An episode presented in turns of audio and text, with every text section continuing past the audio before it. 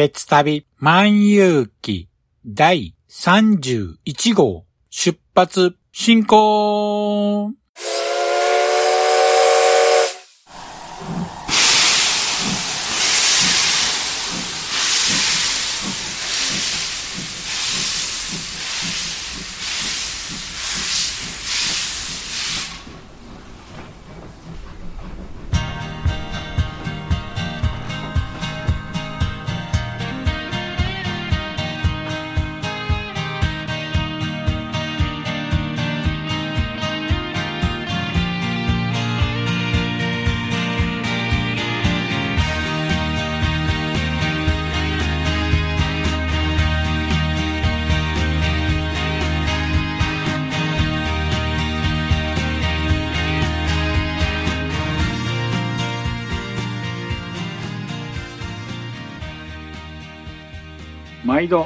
乗車ありがとうございます。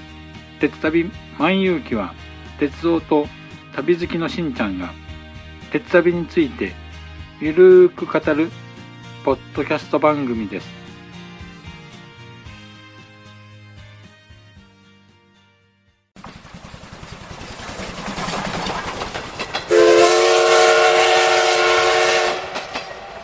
鉄旅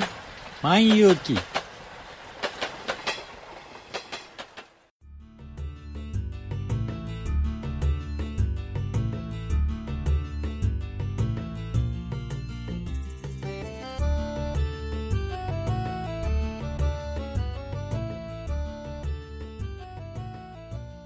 皆さん、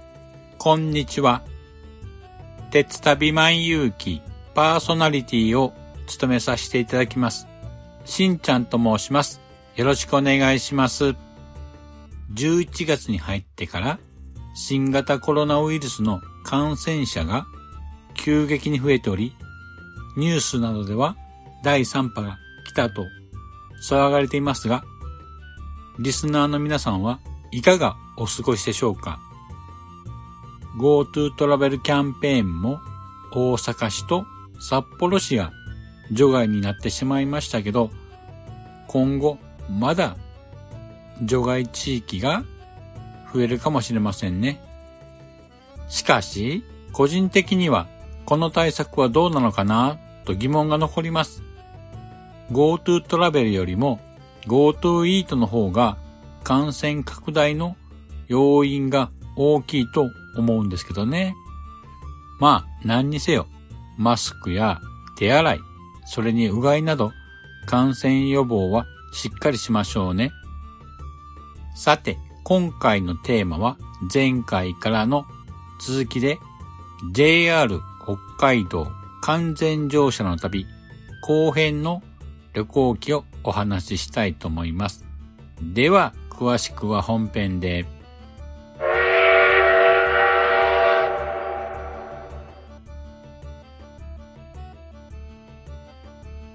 では、本編です。さて、今回のお話ですが、前回30号からの続きで、JR 北海道完全乗車の旅の続きのお話となります。前回は、苫小牧駅近くのホテルに泊まったところまでお話ししましたが、今回は旅もいよいよ終盤の6日目となります。この日の旅の工程は、日高本線の苫小牧駅から様似駅までを完全乗車を目指します。日高本線は、北海道の日高地方を太平洋に沿って走る約150キロの路線となります。ですが、現在、2015年平成27年1月の爆弾低気圧による高波で路盤の土砂が流出する甚大な被害を受けてしまいました。この壊滅的な被害で、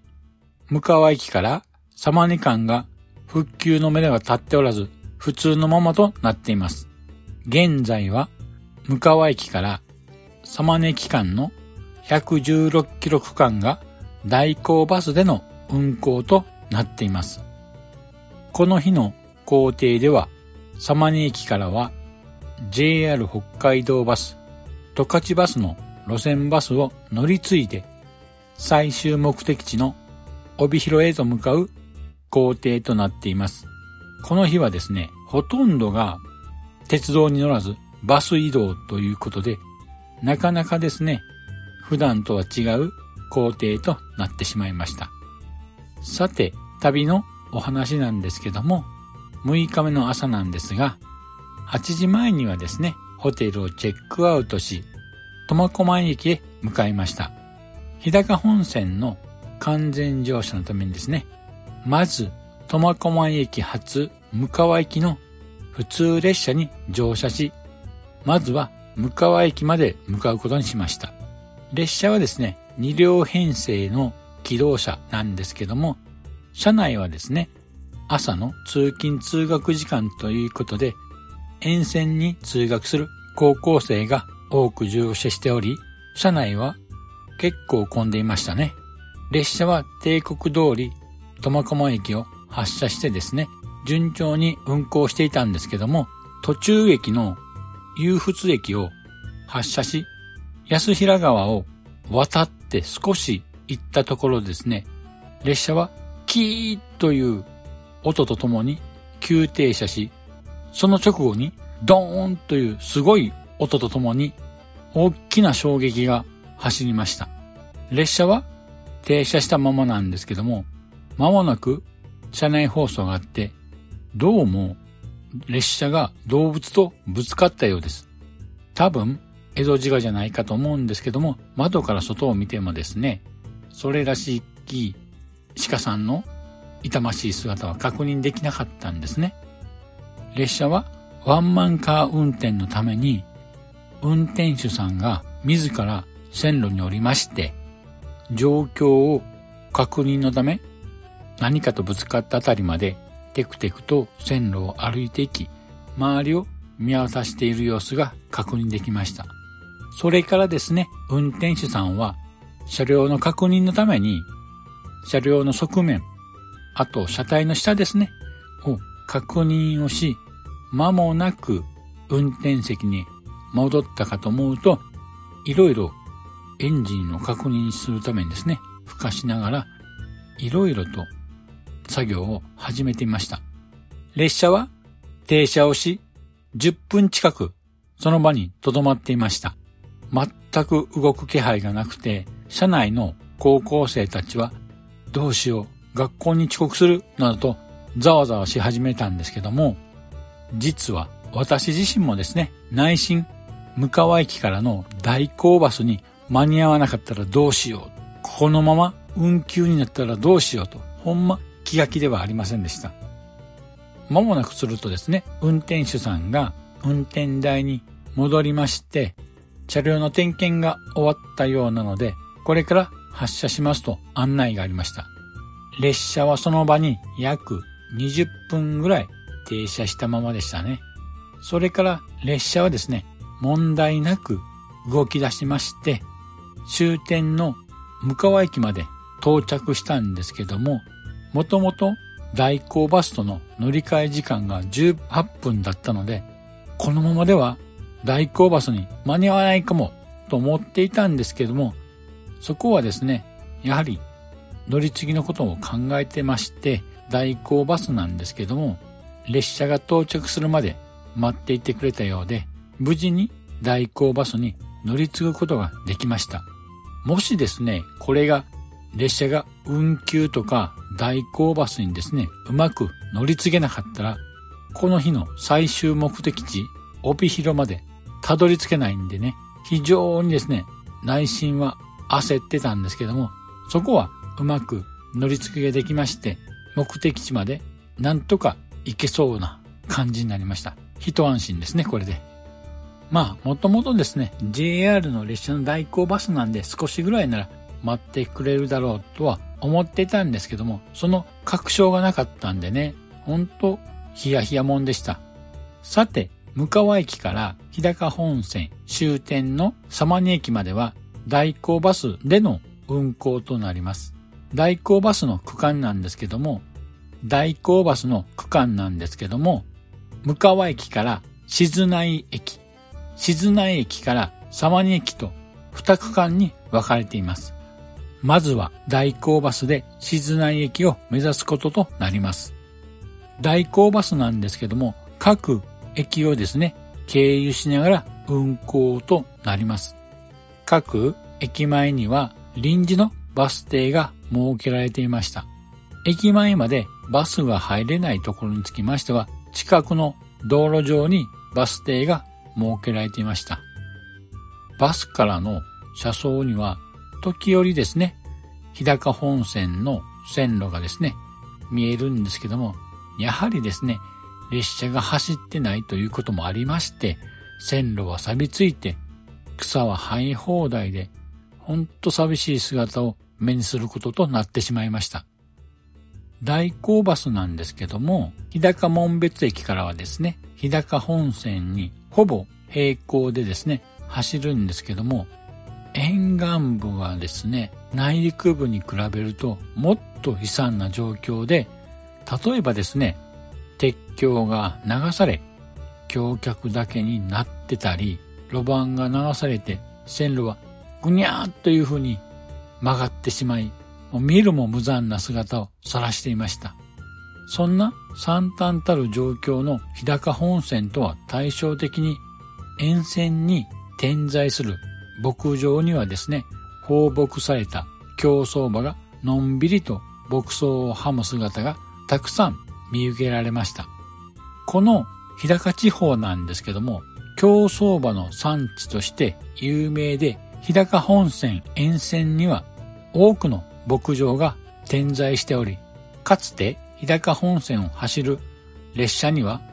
馬をあしらったロゴマークが描かれていたほどです。さて、大行バスは静内駅に到着しますと、運転手が交代となり、同じバスが様根行きとなるんですけども、その先を目指す乗客は一度下車をして再び乗車をすることとなります。そうですね。私はまだまだ先を目指すので一度下車しまして、で、再び同じバスに乗るという、なんかややこしいですけども、そういう手順を踏まないといけなかったんですね。さて、静内駅を発車した代行バスはですね、日高本線を使わず離れず走行しながら終点の様に駅を目指します。風景こそ綺麗な日高本線沿線なんですけども、相反するかのように日高本線自体は錆びついた線路が見え隠れするという非常にですね、見てて辛い車窓が続いていきました。そんなこんなでですね、大行バスはですね、ようやく12時15分に帝国通り終点の様根駅に無事到着しました。これで一応日高本線は完全乗車となるんですけども、向川駅から様根駅間は代行バスでの乗車となってしまいました。いつかまた鉄道での完全乗車をと思っていたんですけども、残念ながらこの日高本線は来年2021年平成3年の4月1日で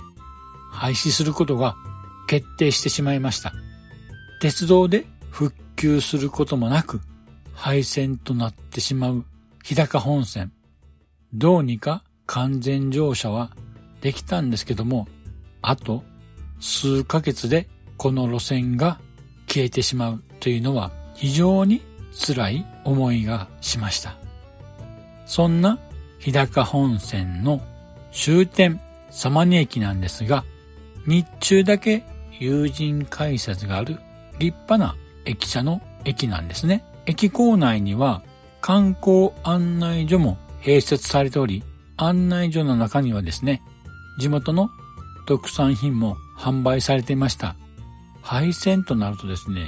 この様に駅なんですけども、どうなってしまうんでしょうかね。非常に心配です。さて、ここからは JR 北海道バスの路線バスにて、襟裳岬経由で広尾駅まで乗車します。しかし、乗り継ぎのですね、路線バスの発車まで約2時間程度ありますので、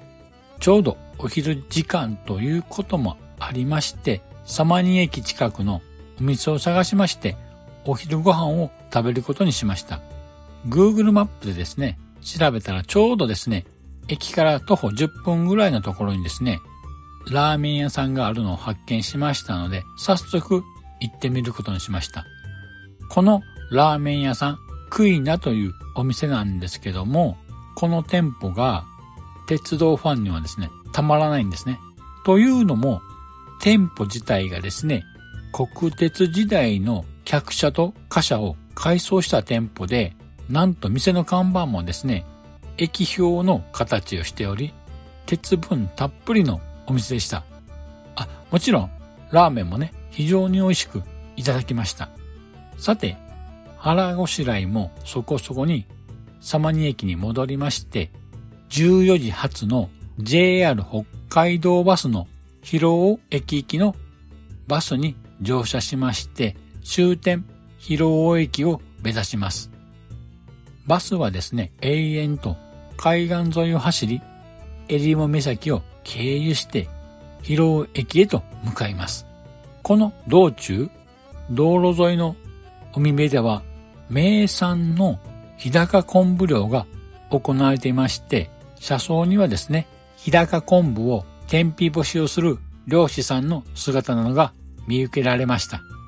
あ、そうそう、サニ駅のですね、観光案内所で私もですね、日高昆布をお土産として購入しました。そして、バスはですね、順調に運行しまして、帝国の15時50分には無事終点、広尾駅に到着しました。広尾駅と言いましても、鉄道の駅ではなくて、待合室のある小さな建物がある、ほんと、こじんまりとしたバスターミナルなんです。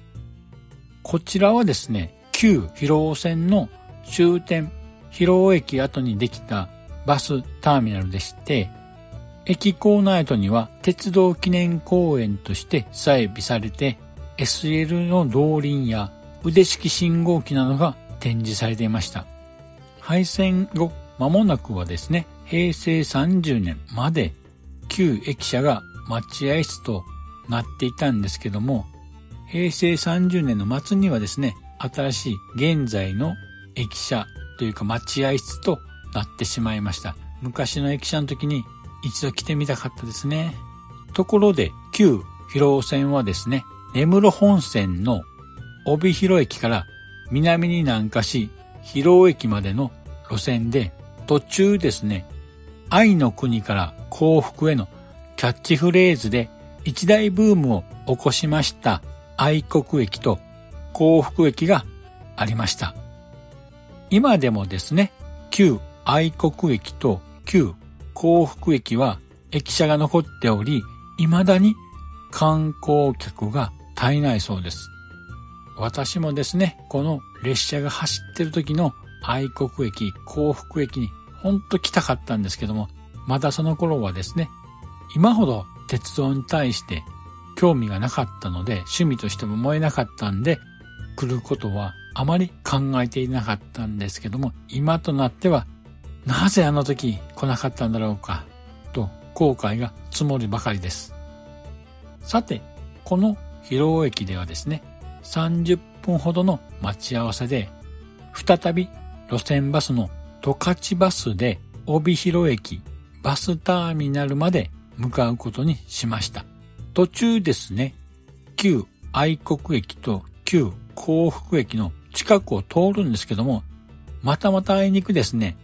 夕暮れの闇の中で駅舎を見ることはできませんでした。またですね、次回、同等を旅することがありましたら、ぜひとも来てみたいと思います。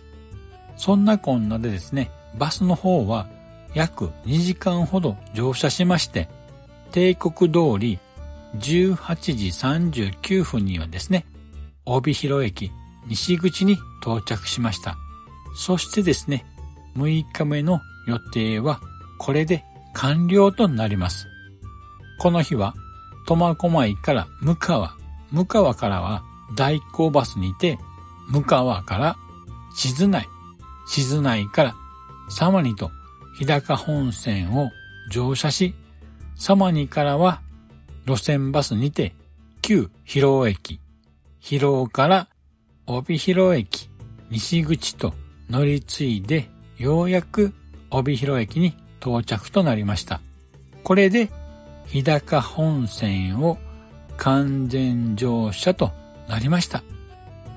帯広駅にですね、到着後はですね、駅地下の飲食店で晩ご飯にですね、本場の十勝豚丼をいただくことにしました。この十勝豚丼とは白ご飯の上に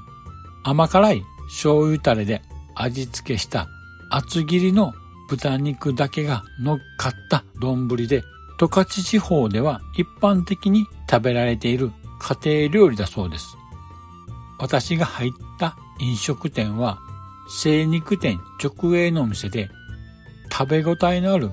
分厚い豚肉が盛られた豚丼だったんですけども、厚くてもとても柔らかい豚肉で、お肉自体はですね、非常に柔らかくて、とても食べやすく、美味しい豚丼でした。さて、食後は、帯広駅の近くのホテルにチェックインをしました。今回予約したホテルなんですけども、シングルといえどもですね、部屋が非常に広くてですね、とても快適に過ごせました。もし次回帯広に来ることがあればですね、ぜひとも今回泊まったホテルに泊まってみたいなというふうな思いがしました。難点といえばですね、ちょっとですね、駅から距離があるっていうことが気になるかな。でも、この広さだったらですね、十分楽ちんでいい部屋でしたよ。そして翌日、旅行もとうとう最終日7日目となりました。この日は関商線と留萌本線、岩見沢から沼の畑間の根室本線を乗車する予定となります。これでいよいよ JR 北海道全線完全乗車となります。さて、その朝、帯広駅を6時45分発の十勝2号札幌駅に乗車しまして、まずは札幌駅を目指すこととしました。新徳駅までは一昨日の5日目に乗車してたんですけども、札幌行きの特急は新徳駅から南千歳駅間までを関小本線を走行することとなります。途中、日本三大車窓の一つ、仮勝峠を通過します。新徳駅を発車し、まもなく日本三大車窓の一つである仮勝峠を通過しました。眼下にはですね、広がる十勝平野、とても雄大で綺麗でした。列車は仮勝峠を越えますと、スキーリゾートで有名なトマモを過ぎますと、列車は新夕張駅へと停車します。この新夕張駅なんですけども、昨年の2019年平成31年の4月に廃線となった夕張支線の起点駅でもありました。駅構内にはですね、まだ夕張支線の線路が残っており、このまた風景を見るとですね、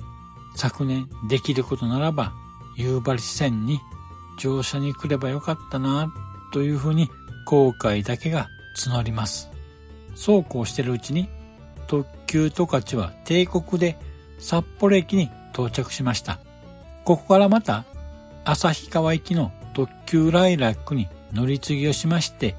途中駅の深川駅を目指しました。深川駅に到着しますと、ここからが留萌本線に乗り換えて留萌駅を目指すこととなります。留萌本線は深川駅と留萌駅を結ぶ営業キロ50.1キロの駅数12の単線非電化の路線でして、列車は内陸部の深川駅から発車し、田園地帯を抜けまして、山間部に入り、山間部を越えるとですね、海側の留門駅となる路線となります。途中駅にはかつて殺傷線との接続駅だった石狩沼田駅があります。列車は約1時間ほどで終点ルモン駅に到着しました。終点ルモン駅なんですけども、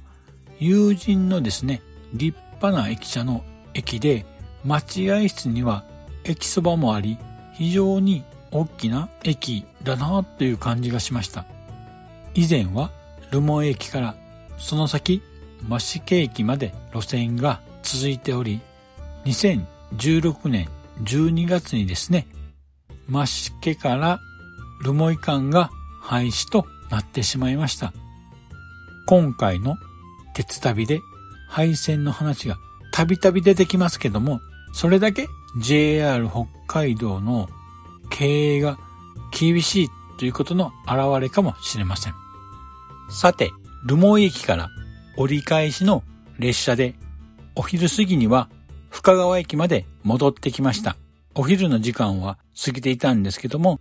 列車の乗り換え時間の関係で未だお昼ご飯は食べていなかったんですね。そこで知り合いから勧めていただいたジンギスカンの美味しいお店、松尾ジンギスカンの本店が滝川駅近くにあるということで、深川駅から特急に乗りまして、滝川駅まで移動しました。滝川駅到着後、タクシーに乗りまして、早速、松尾ジンギスカン本店へと向かいました。お店に到着したらですね、ちょうどお昼の混み合う時間が過ぎていましたので、すぐに席に案内されました。早速ですね、お目当てのジンギスカンを注文したんですけども、これがですね、やはりおすすめ通り、非常に美味しいジンギスカンでした。中でもですね、私が気に入ったのは、本店だけの限定メニューのラム肉のたたきなんですね。これがですね、臭みもなくて、めっちゃくちゃ美味しかったですね。また次回もですね、食べてみたいと思います。さて、食事も終えまして、滝川駅に戻りまして、すぐさま特急で岩見沢駅まで移動しました。この岩見沢駅から苫小牧行きの普通列車に乗車しまして、苫小牧駅を目指すことにしました。というのもですね、この岩見沢駅から沼の畑駅間が根室本線の未乗車区間となっていましたので、この区間を乗車すると、ようやく JR 北海道全線完全乗車となります。列車はダイヤ通り運行しまして、無事にですね、16時26分に沼の畑駅に到着しまして、これでようやく JR 北海道全線完全乗車が完了しました。いやー本当に大変でした。できることならね、沼の畑駅で下車しまして、記念のですね、写真とか撮りたかったんですけども、特急列車のですね、乗り継ぎとかもありましたので、このまま乗車しまして、終点の苫小牧駅まで移動しました。いやー、ほんと、長かったようで、短い7日間でした。この7日間で感じたことは、やはり北海道はでっかい道、ほんと大きいです。まあ今までいろんなところですね、鉄道乗りましたけども、この7日間、まあ実質6日間なんですけども、この6日間で北海道端から端、東西南北移動するって非常に大変でした。まあね、あまり時間がなかったので観光はできなかったんですけども、次回はですね、じっくりゆっくり北海道の観光をしたいと思います。そして苫小牧駅からは特急と快速を乗り継いで新千歳空港まで移動しまして、ここからですね、予定通り関空行きの最終便で無事帰路に着くことができました。いやー、3回にわたってお話ししました。JR 北海道完全乗車の旅、長々とご視聴いただきありがとうございました。リスナーの皆さんもですね、機会がありましたら、ぜひとも北海道の鉄道旅を楽しんでみてはいかがでしょうか。さて、そろそろエンディングに移りたいと思います。では、エンディングです。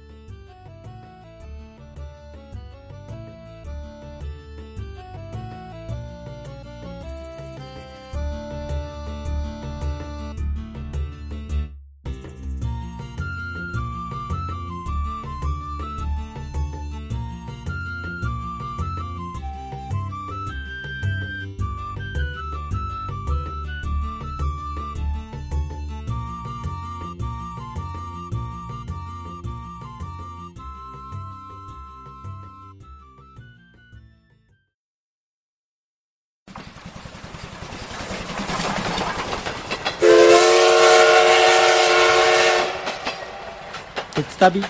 万有記。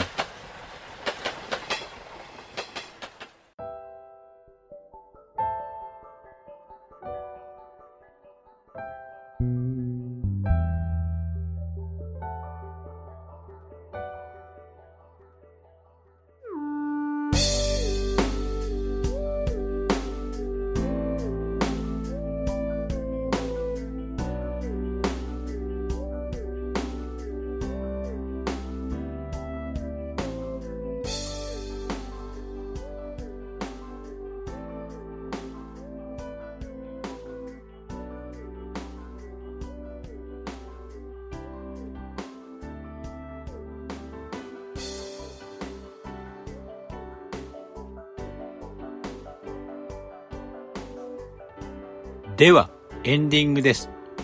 今回の JR 北海道完全乗車の旅後編はいかがでしたでしょうか？ようやく JR 北海道完全乗車が達成できましたけども、全国の JR 全線完全乗車の道のりはまだまだ長いですよね。これからも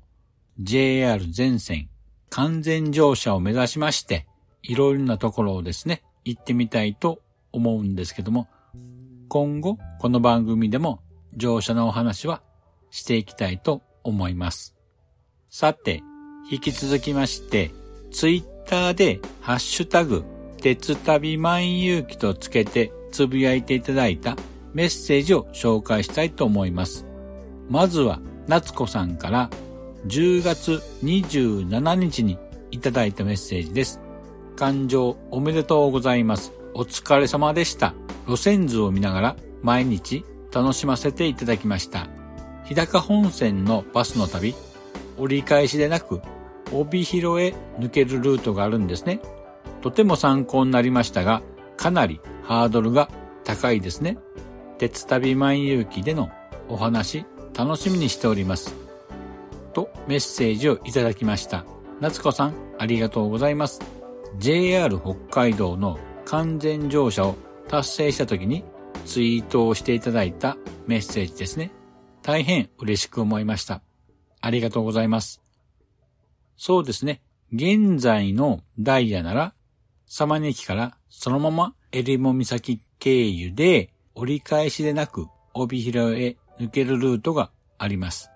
でも朝、苫小牧を出発すると、観光地の襟裳岬の観光すらできないのが残念です。カツカツのダイヤなので、もう少し余裕を持ったプランの方がいいかもしれません。あと、それと気がかりなのが、来年の春には日高本線が廃止となります。そうなると、このダイヤがどうなるのか非常に気になりますよね。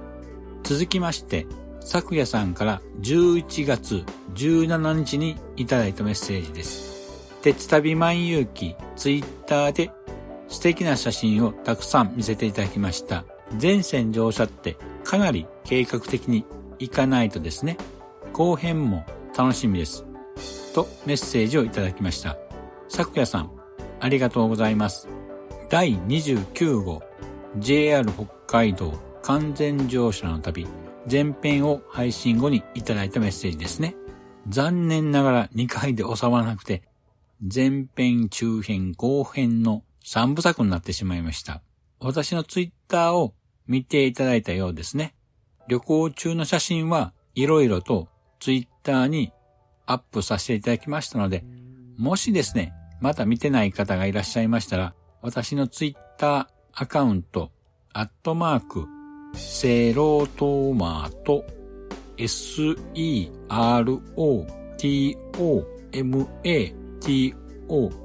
を検索していただければ見つかると思いますので、もしよかったら旅の写真とかを見ていただけると大変嬉しく思います。計画的ってそうですね。なんとか無事に完全乗車ができましたけども、結構カツカツのダイヤであわや完全乗車ができないというようなトラブルもいろいろありましたので、今回はほんまギリギリできたというところでしょうか。さて、続きまして、元コムさんから11月25日にいただいたメッセージです。ドライブ中に聞いています。鉄旅万有記とメッセージをいただきました。元コムさん、ありがとうございます。ドライブ中に聞いていただいてるということなんですけども、番組にですね、あまり気を取られすぎずにですね、車の運転に全集中してください。安全運転でお願いします。ということで、番組では皆様からのご意見やご感想をお待ちしています。Apple Podcast や Google Podcast のレビュー欄や鉄旅万有機のブログのコメント欄、Twitter にハッシュタグ鉄旅万有機とつけてツイートしていただければ番組内で紹介したいと思います。では、今回はこれにて終了したいと思います。また次回をお楽しみに。失礼いたします。あほい。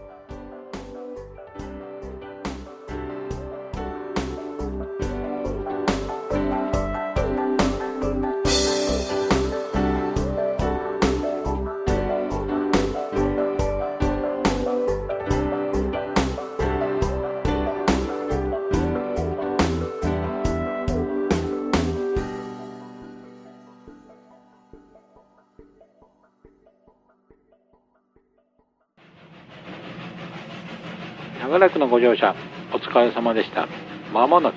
終点に到着いたします。くれぐれもお忘れ物のないように、今一度お手回り品のご確認をお願いいたします。では、またのご乗車を心よりお待ちしております。ありがとうございました。